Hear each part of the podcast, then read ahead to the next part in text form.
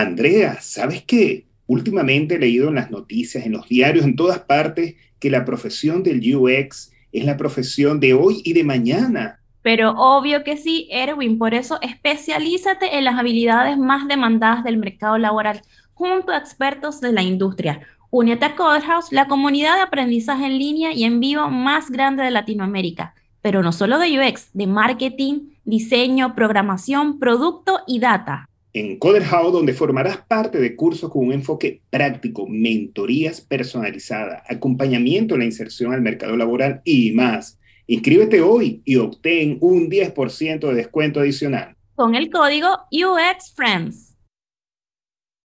Hola a todos UX Friends, bienvenidos a esta, la cuarta temporada, sí, ya es la cuarta temporada. Quien les habla, Andrea Mons y mi compañero Erwin Aguirre. Y hoy vamos a conversar con Sabiel Sabiel, lo dije bien, quien vive de la interacción del diseño entre, perdón, entre la intersección del diseño, los negocios y la tecnología. SAP es consultor de diseño visual y de experiencia de usuario en Estados Unidos, nombrado Top Talent por Adobe o Adobe en el 2019 y empezó trabajando en la imprenta tradicional, en marketing digital y ahora en la experiencia de usuario. También disfruta el proceso de crear experiencias e interacciones que den placer a los usuarios y al negocio. Bienvenido, Sabiel. Hey, gracias. Bienvenido, de verdad que es importante para nosotros tenerte aquí, Sabiel, por muchas cosas y para los que están escuchando y están apenas haciendo play en este podcast, les cuento que Sabiel va a conversar un poco de un tema bastante interesante e importante, que es cómo pasar de UX Junior a UX Senior, sin frustrarte, sin morir en el intento, efectivamente, que sin duda alguna es un tema bastante interesante donde todos queremos rápidamente disfrutar el viaje, pero a veces no lo sabemos disfrutar Sagdiel nos va a dar un poco de recomendaciones, experiencias y reflexiones acerca de su propio viaje. Sin más preámbulo, te doy la bienvenida y te doy las gracias por estar aquí. No, gracias a ustedes, el gusto es mío. Ahora, Sabiel, me gustaría conocer un poquito sobre tu historia. ¿Cómo te convertiste en UX designer o en diseñador? Cuéntanos un poco para que, aparte de la introducción que ya dimos, te conozcan un poco más. Sí, mira, pues yo siempre he tenido esa, ese gusto, esa curiosidad por el saber cómo funcionan las cosas y el saber eh, el porqué de las cosas. Entonces, desde una etapa muy temprana yo empecé a, interesarme por la mecánica, la electrónica, los robots, eh, la ingeniería en general. Este, de ahí es, em, pues, de ahí empiezo a explorar diferentes cosas, porque siento que cuando empiezas a, a ser curioso y a buscar diferentes temas, empiezas a encontrar diferentes áreas de estudio y, o sea, te metes y te envuelves. Este, yo ya conocía de la tecnología eh, desde muy temprana edad, empecé a construir mis propias computadoras, este, a investigar de cómo funciona el Internet, todo ese tipo de cosas. Y de ahí, em, en la secundaria, más o menos, a, muy temprana edad, empecé a ver lo que viene siendo construir páginas de Internet, este, o sea, por la escuela y los programas que tenía. Em, pero realmente el cambio lo hice entre la prepa y la universidad, donde ya sabía que quería estudiar diseño, pero no estaba completamente convencido, por así decirlo. Este, pero ya es una historia larga, pero en, pocas palabras, eh, la gente alrededor de mí me motivó para perseguir una carrera o, estudiar diseño y de ahí, o sea, pues avanzar en la carrera en la que estoy. Ah, súper. Creo que tenemos algo en común, esto de tener una buena red de apoyo para que te impulsen. Y sobre todo, me gustaría conversar algo antes de decir a las personas de cómo convertirse de junior a senior. Es decir, como que primero antes descubre las siete razones por qué el UX no es para ti. Antes de que, que te metas en esto, cuéntanos sobre eso. Este, bueno, sí, ese es un, un, un post que hice. Eh, sí, ¿verdad? Sí, es del Sí, es un post que está en tu cuenta, el cual está bastante bueno. Ya, ya, ya, ya. sí. Es que tengo, tengo varios este, posts parecidos y, y, y, es una de las razones por las cuales empecé a compartir contenido en, en Instagram, que fue el hecho de, de ver cómo está el mercado, ver dónde hay necesidad y dónde hay necesidad de enfocarnos y, y, y promover más conversaciones en, en, ese tipo de áreas. Este, pero sí, eh, ese post básicamente eh, es provocativo pero siento que empecé a ver el lado opuesto de lo que yo consumía.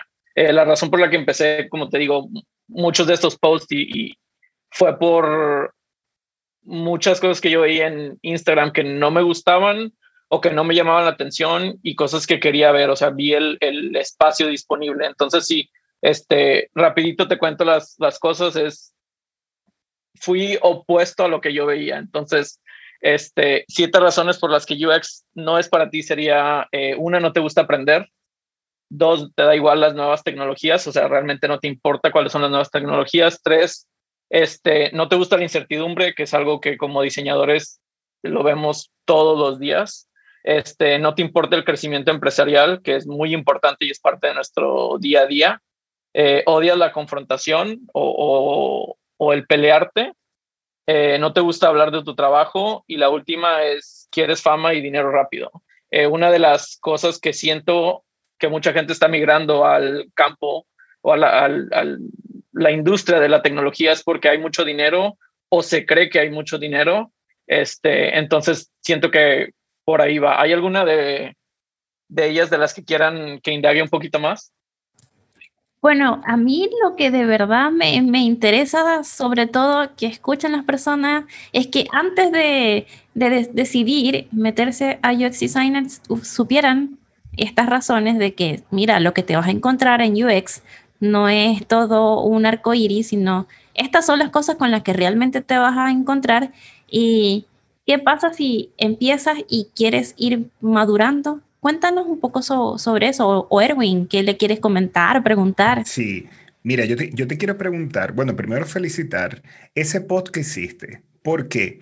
Porque es muy bonito que la gente te cuente las buenas prácticas, el deber hacer, y me parece genial que tú abras una ventana y le digas a las personas, señores, si no te gusta esto, si no empatizas con esto, este no es tu rol profesional.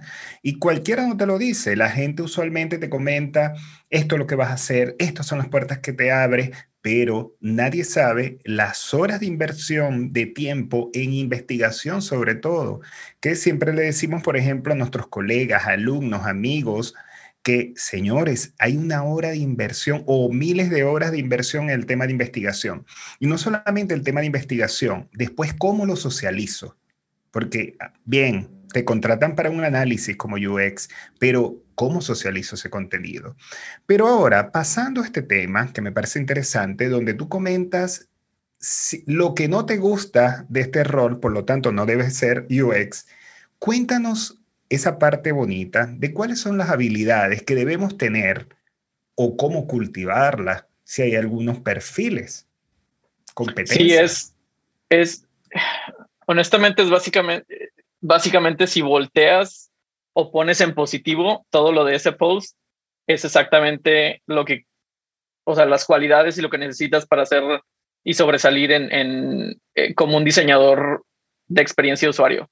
Eh, ¿Por qué? Porque todo esto son cosas que una, este, pues, como les digo, es parte de nuestro día a día, eh, pero va más allá y, y, siento aquí es donde entra parte del, eh, oficio de ser diseñador de experiencias, que es el, el detenerte, observar, ver qué está pasando y luego hacer tu propio, tu propia imagen, tu propio eh, esquema, sistema,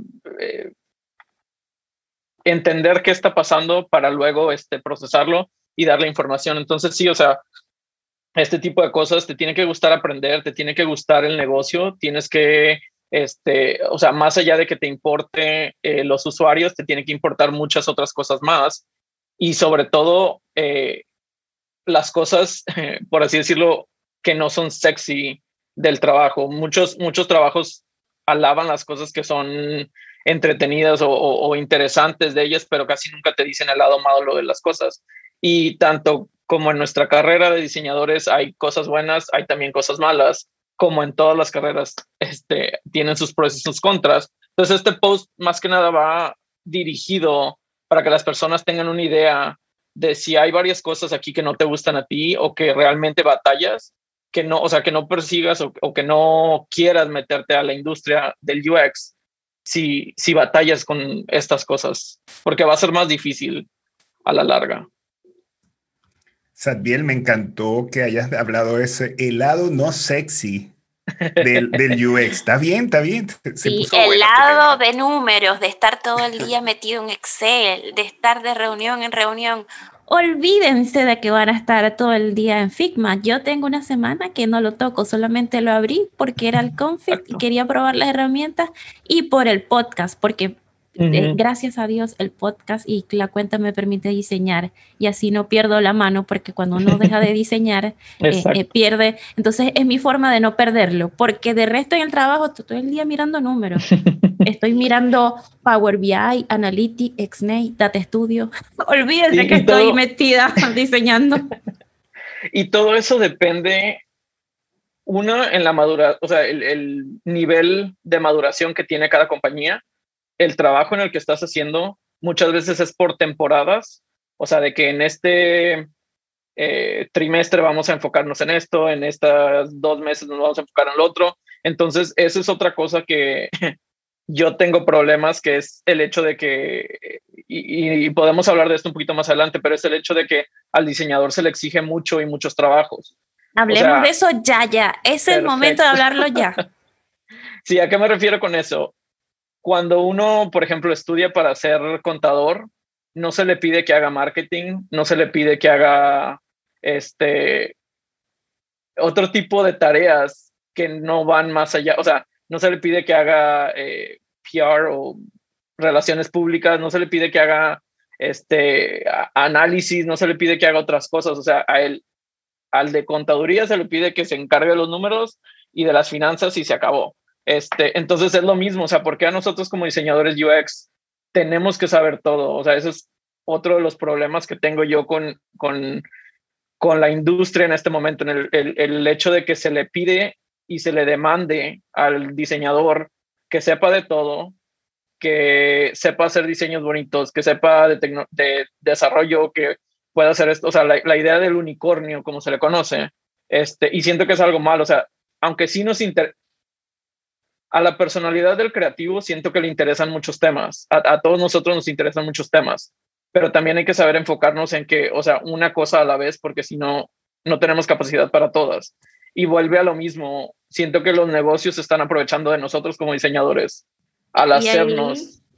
sí, y ahí entramos en el tema de que depende cuántos proyectos estés llevando a la vez, porque muchos dicen, no, yo nada más llevo un solo proyecto porque estoy en una célula y uno fabuloso, pero de repente te dicen, no, pero es que sí, está solamente para tal marca, pero esa marca tiene cinco o seis proyectos, todos en paralelo y tienen diferentes PO. Entonces, ah, entonces no es un solo proyecto en que hay que enfocarse. Entonces, ¿cómo, ¿cómo da tiempo? ¿Cómo vive uno si estás en reunión en reunión? ¿A qué hora trabajas? Eso es como que el lado oscuro que no ven del UX. Exacto. Yo creo, en mi experiencia, si estás en un corporativo más grande, diseñas un aproximado de entre 15 o 20% de tu tiempo. Estamos hablando de entre 8, 14, 15 horas a la semana comparado con todas las demás, porque son juntas mínimo, o sea, mínimo tienes una junta a la semana y ya te quita una hora de tu tiempo. Mínimo, este, no al día. Eso es una al día. Ajá, una al día y una todos los días por cada semana son cinco horas que ya no tienes. O sea, de eso son 35 horas que te quedan para trabajar más agregarle juntas donde tienes que hablar con tu PO, hablar con tu manager, hablar con este, los stakeholders, que tienes que hacer investigación, que tienes que crear una presentación porque ya viene este, la exposición que le vamos a hacer a los stakeholders. O sea, agrégale todo ese tipo de cosas, terminas diseñando, como te digo, de 10 a 16 horas a la semana. Yo creo Realmente no es. Menos. Sagdiel, entonces, entonces ahí va una pregunta bastante buena. Fíjate que estás hablando de acerca de las actividades que hace un diseñador UX, obviamente. Entonces, si el diseñador UX ingresa a una empresa haciendo eso de por sí, ¿cómo pasamos de junior a senior? Porque si tenemos las mismas habilidades, si vamos a ser, por cierto, te faltó incluir la otra habilidad que tenemos que aprender a ser psicólogos también, porque hasta ah, eso nos piden, hasta eso. Entonces, no, también, también hay que saber negociar con los, con los stakeholders, hay que saber, este, a veces yo me considero un niñero porque los tengo que controlar y, y, realmente, se me quedó, yo soy el más joven de, este, de esta junta, o sea, porque soy yo el que tiene que controlar quién habla, quién no habla, cómo habla, por qué hablan, o sea, ese tipo de cosas. Pero, perdón, continúa. No, no, está perfecto lo que estás diciendo, pero quiero resaltar algo. Primero, voy, voy a resumir y a volver a la pregunta. Si esas habilidades debe tenerlo un, un UX, ¿cómo podemos pasar de junior a senior si al final son las mismas habilidades? ¿O es que se van desarrollando unas más que otras en el camino de esta profesión? Mira, en lo que yo he experimentado, eh, muy buena pregunta y siento que eh, esa misma pregunta yo la he tenido siempre y he observado y he querido saber el porqué de las cosas. Y lo que te puedo decir es, hay varias cosas o motivos por las cuales sí o no funcionan ese tipo de cosas. Una es eh, lo maduro que es cada compañía. Puedes tú entrar a una startup donde eres el design director aunque tengas uno o dos años de experiencia, eres el director creativo y estás encargado de absolutamente todo lo que tenga que ver colores, tipografía, eh, usabilidad, research, investigación, o sea, todo, todo, todo, todo, todo. Ese, ese es un rol. El otro rol es el hecho de entrar en una compañía muchísimo más madura, con una estructura de diseño, donde hay niveles y categorías en las que puedes tú ascender. Y por obvias razones, o sea, hay un camino más largo, pero más fructífero, eh, o sea, más lleno de calidad en, en, en, la cuestión de que te vas enfocando en cada etapa de tu carrera y hay una progresión más natural comparado con este, la de, te digo, ser el, el equipo de un solo diseñador y hacerlo todo tú. Eso me pasó a mí. esa fui yo, ahora estoy en, eh, al contrario. Sí, entonces, este, con, perdón, mencionar algo.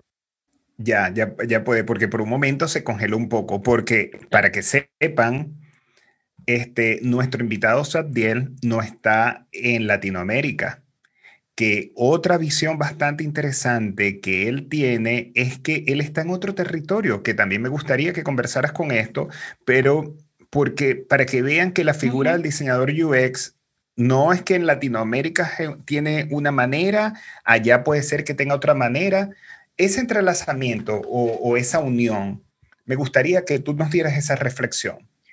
Sobre todo por ser latino trabajando en un mercado anglosajón, porque muchos de ustedes ya han preguntado, pero ¿qué pasa con los que estamos en Estados Unidos? Somos latinos, pero estamos en Estados Unidos. ¿Qué pasa con nosotros? Yo soy em, mexicano, soy de Matamoros, Tamaulipas, del norte de México, y yo crecí en un pueblo que es eh, frontera con Estados Unidos. Eh, tuve la ventaja de estudiar en los dos países, eh, primaria y secundaria en México y preparatoria y la universidad aquí en Estados Unidos. Este, pero sí, yo ahorita estoy en Dallas, Texas. Este trabajo para, bueno, ahorita estoy en, cambiándome de trabajo, pero sí trabajé para una consultoría por cuatro años y ahorita estoy eh, empezando a trabajar para una compañía de finanzas y seguros eh, aquí en Estados Unidos que se llama USAA. Em, pero sí, eh, desde la secundaria prepa más o menos yo he estado investigando esto de la experiencia del usuario, aunque no se llamaba experiencia del usuario, y, y todo lo relacionado al desarrollo web y todo ese tipo de cosas. Desgraciadamente, y, y por eso estoy muy agradecido con lo que ustedes están haciendo, porque siento que necesitamos traer esa información y de, democratizarla, por así decirlo, a, los países latinoamericanos y, traer más contenido en nuestro idioma natal. Este, y, y sí, o sea, yo batallé para encontrar ese tipo de información en español. Y la ventaja para mí fue conocer inglés y poder empezar a, a, obtener ese tipo de información y educarme en, en, en inglés, que es donde predomina este tipo de temas más. Y desgraciadamente no se traducen o no se hablan o no hay la madurez necesaria en, en, en, en negocios, en finanzas, en desarrollo, en, en, todo ese tipo de cosas en, Latinoamérica y en México. eh, comparado con la velocidad en la que va Estados Unidos. Em, ¿Cuál es mi perspectiva? Mi perspectiva es, siento que sí va un poco atrasado Latinoamérica, pero siento que tenemos como latinoamericanos diferentes problemas que resolver a los de Estados Unidos. Estados Unidos tiene unos problemas muy únicos, aparte culturalmente, eh, mapas mentales y todo ese tipo de cosas son diferentes a los que tenemos en México, Centro y Sudamérica. Entonces, eh, yo quiero empezar a producir contenido para motivar a la gente a que se meta este eh, campo de estudio y empiece a resolver los problemas que necesitamos en cada una de nuestras sociedades. Porque no es lo mismo Colombia, Argentina, México, Chile, Paraguay. O sea, todos tenemos diferentes problemas y todos tenemos diferentes mapas mentales y todos tenemos diferentes cosas que resolver y que este, componer, por así decirlo. Muy valioso lo que acabas de decir. No es lo mismo resolver un, problema en Estados Unidos a resolverlo en Chile, en Colombia. Es totalmente diferente. Entonces, eh, puede que teorías de Norman, de Don Norman, sean iguales en todos lados, pero no se aplican exactamente a nuestros contextos. Claro.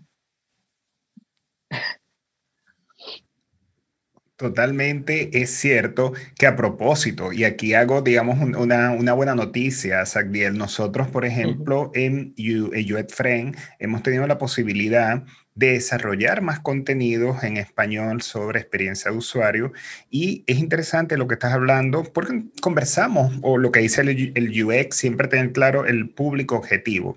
Eso es demasiado importante. Me gustaría también preguntarte, ¿Cómo crees tú que dentro de una empresa uno podría promocionarse? Yo sé que aclaraste sobre la ruta de cada empresa, pero ¿de qué manera tú podrías promocionarte ante tu jefe, ante tu contexto? Yo sé que a lo mejor la pregunta es muy difícil, pero ¿cómo lo harías tú? ¿Cuál consejo darías tú?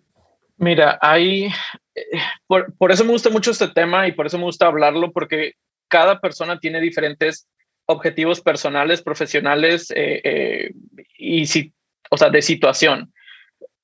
Y, parte por lo que me gusta también es porque no, o sea, no todos los caminos tienen que ser igual y no todas las personas tienen que eh, recorrer su, su, su, o sea, el mismo camino. que yo me haya venido a Estados Unidos y haya estudiado una carrera en diseño y que haya continuado, o sea, mi, mi, mi carrera en el diseño de experiencia, no quiere decir que esa es la misma eh, patrón de, su, de, o sea, de éxito que las, demás, de las, que las demás personas tienen que perseguir, porque siento que muchas personas de Latinoamérica me preguntan, bueno, si me voy a Estados Unidos y consigo trabajo allá, o sea, va a ser lo mismo y real, o sea, desgraciadamente el venirte a Estados Unidos no quiere decir, o sea, que ya la vas a hacer, porque si tú crees, o sea, que hay competencia en Latinoamérica, en Estados Unidos hay muchísima más competencia y la gente está muchísimo más preparada. Y es la tierra donde los inmigrantes vienen y, se ponen a chambear y hay gente que viene de India, gente que viene de China, Japón, Corea, o sea,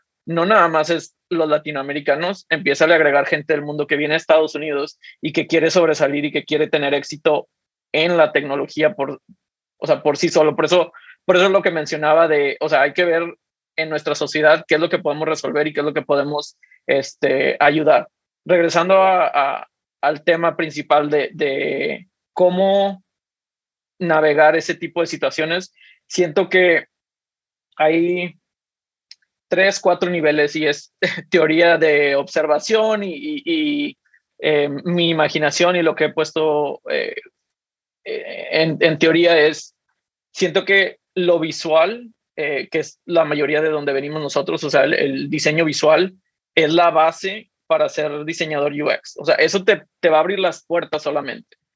Luego sigue la etapa o la sección de, de el poder observar y el poder conocer tu ambiente y saber navegarlo, porque hay políticas eh, internas, hay políticas externas, hay eh, muchísimas cosas que juegan con, con tu papel más allá de lo que tú crees.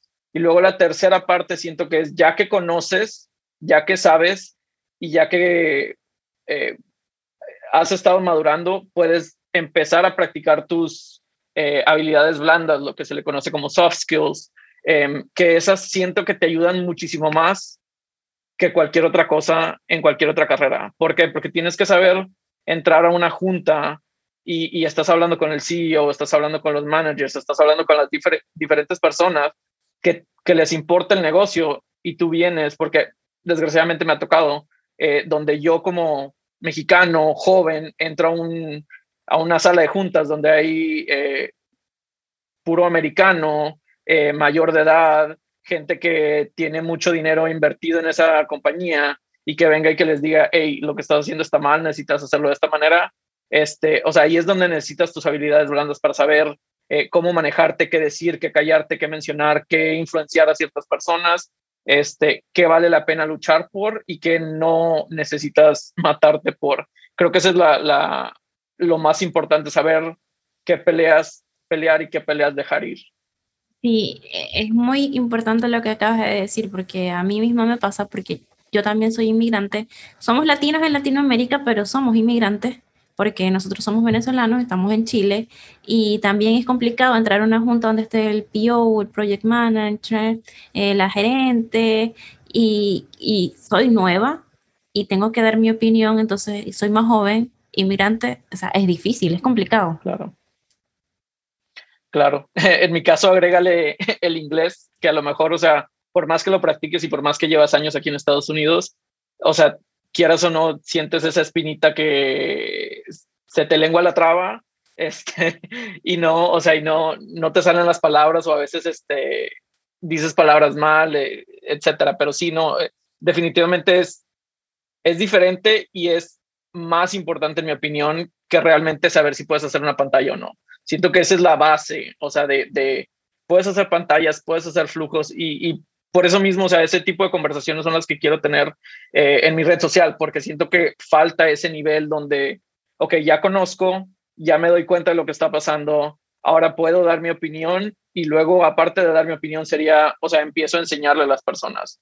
Eh, siento que no estoy listo para enseñar, pero si puedo compartir y, y, ayudar a alguien que suba mínimo un escalón antes, eh, o sea, ayudarlos a subir un poquito más, eh, con eso me doy, me doy por servido. Sagdiel, qué bonito y qué humano lo que estás comentando, lo que estás diciendo. Yo sí te invitaría a que me enseñaras cosas. Obviamente, eh, tienes mucha más experiencia, un latino que emigró, un latino que se ha posicionado en otros escenarios laborales y más en el mundo UX. Y aquí, aquí vendría una, peli, una, una película, no, disculpen, una pregunta pero al final la pregunta se conecta con una película, con la historia de vida. Y esta historia de vida, hay una reflexión que yo creo y quiero preguntártela a ti.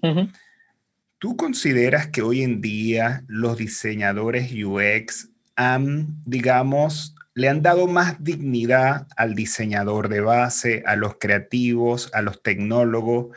¿Sí sientes que esta carrera como profesión de diseñador UX se está posicionando cada día? está abriendo puertas.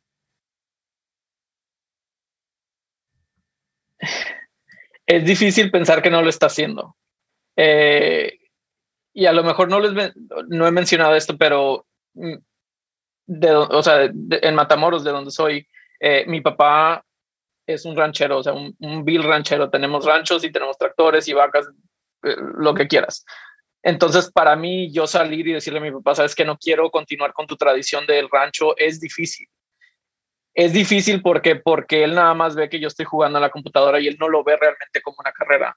Y de hecho, o sea, fue una transición de varios años, intentar eh, cambiar esa perspectiva que él tenía de que, o sea, pues nada más te veo jugando en la computadora y no te veo haciendo nada de, de provecho. O sea, la, la clásica o, la pregunta que te hacen los papás latinos cuando te empiezas a meter en las computadoras, este, para la gente más joven, que, que a lo mejor los papás te dicen, eh, yo no veo que hay futuro ahí o, o, no veo eh, cómo, pero siento que tanto las redes sociales como la pandemia precisamente nos ha forzado a, a abrazar y amar estas tecnologías porque, o sea, yo incluso estando lejos de México, puedo marcarle a mi mamá y tener una videollamada. Eso hace 5 o 10 años no lo podíamos hacer.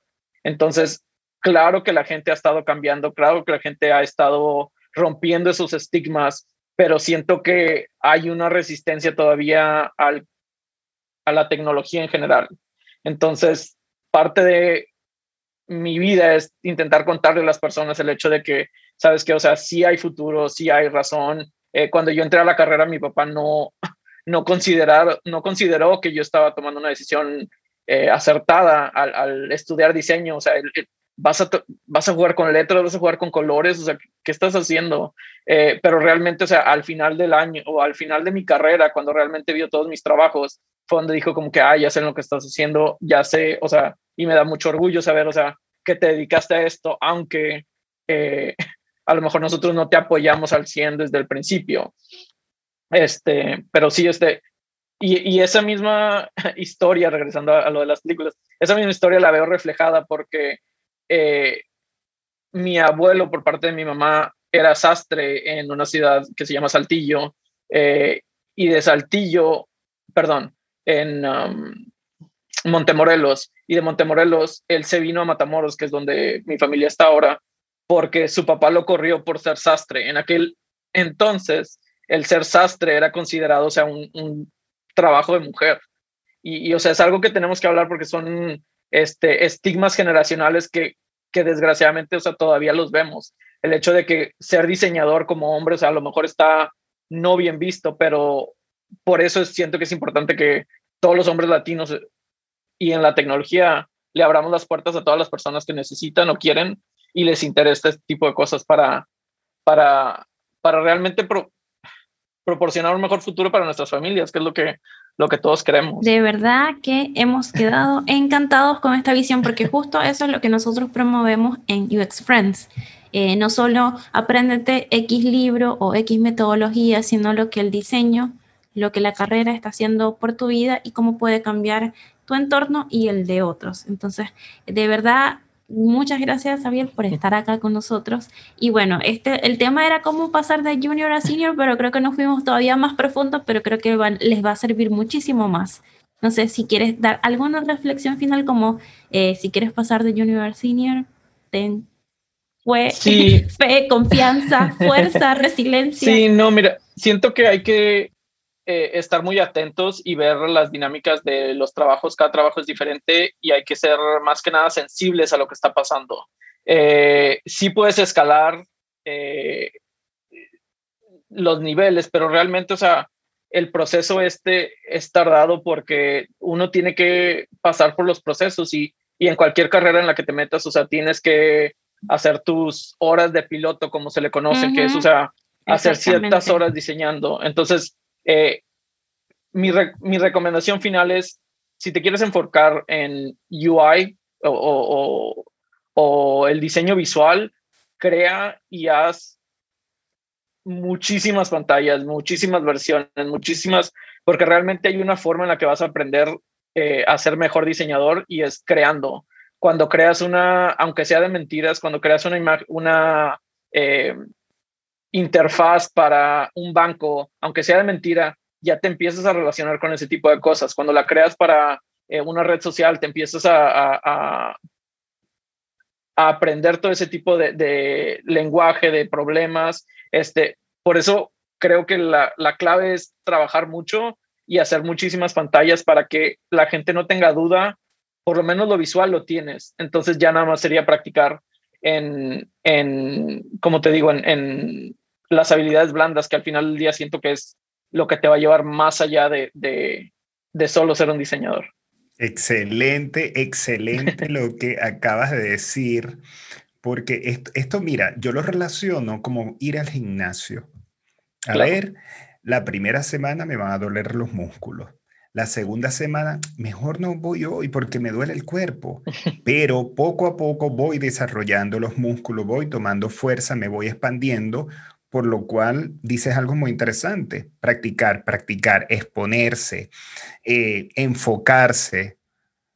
bien, de verdad, muy agradecidos con tu invitación, con lo humano, con las reflexiones. Ojalá alguien me hubiese dicho tantas cosas como me las dijiste cuando empecé en el mundo de la experiencia de usuario, y más porque eres bastante joven para estar en el área lo cual quiero hacer un llamado también a aquellas personas que no importa la edad, no importa el tiempo, es simplemente enfocarse, estar en el momento y la hora indicada y saber, a lo mejor no el final, pero sí el camino, la ruta. Me encantaría preguntarte si, ya que has comentado y hemos visto tu red social, si las puedes mencionar, si tienes algún libro que quisieras recomendar. Sí, ¿dónde te pueden seguir? ¿Dónde te encuentran? Claro, sí. En, principalmente estoy activo en Instagram. Eh, mi eh, nombre de usuario es sab.ux, eh, sabux.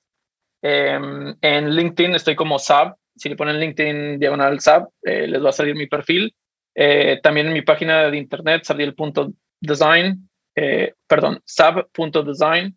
esa es una, pero sí, básicamente cualquier red que busquen, ahí están todos mis links. Eh, libros que recomiendo. Leo bastantes libros, pero relacionados a cómo mejorar y cómo crecer como diseñador para hacerte más maduro, me gusta el de la práctica eh, o The Practice, que es de Seth Godin.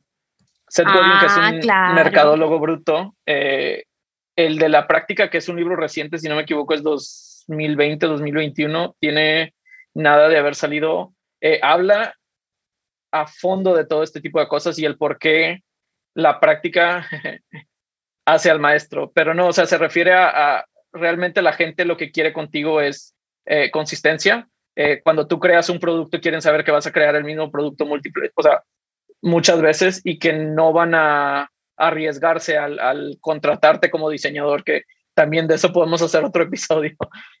otro que también me gusta es Em, your Next Five Moves, eh, que se traduce como tus próximos cinco movimientos. Eh, y dice cómo, perdón, lo estoy traduciendo. Master the Art of Business Strategy. Eh, cómo ser un maestro en el arte de la estrategia del negocio, eh, otro también que me encanta mucho es el de Thinking in Bets, eh, pensar en apuestas. Y no habla de apuestas, apuestas, sino habla de cómo ser más estratega en general. Eh, y el último es el de... Y si quieren les paso links en, en, en un ratito. Sí, pero es el de, y todo para que puedan revisarlos los que están escuchando. Claro, es el de The Business of Expertise, el negocio de la del ser experto eh, y sería de David C. Baker.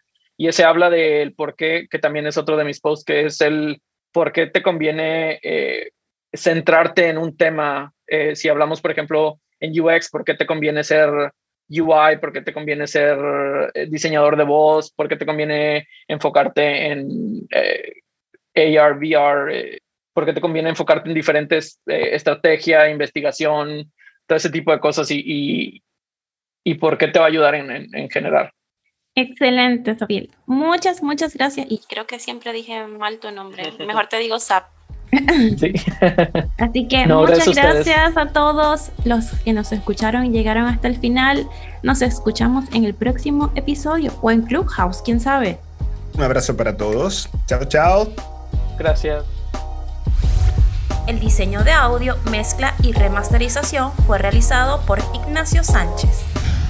Recuerda seguirnos en Spotify, Instagram, Facebook, Twitter y LinkedIn como UX Friend Podcast. Y si este episodio te gustó, queremos pedirte como UX Friends que nos califiques y dejes un review en Apple Podcast o compartas en tus redes etiquetándonos. Porque el diseño nos une y el UX nos acompaña.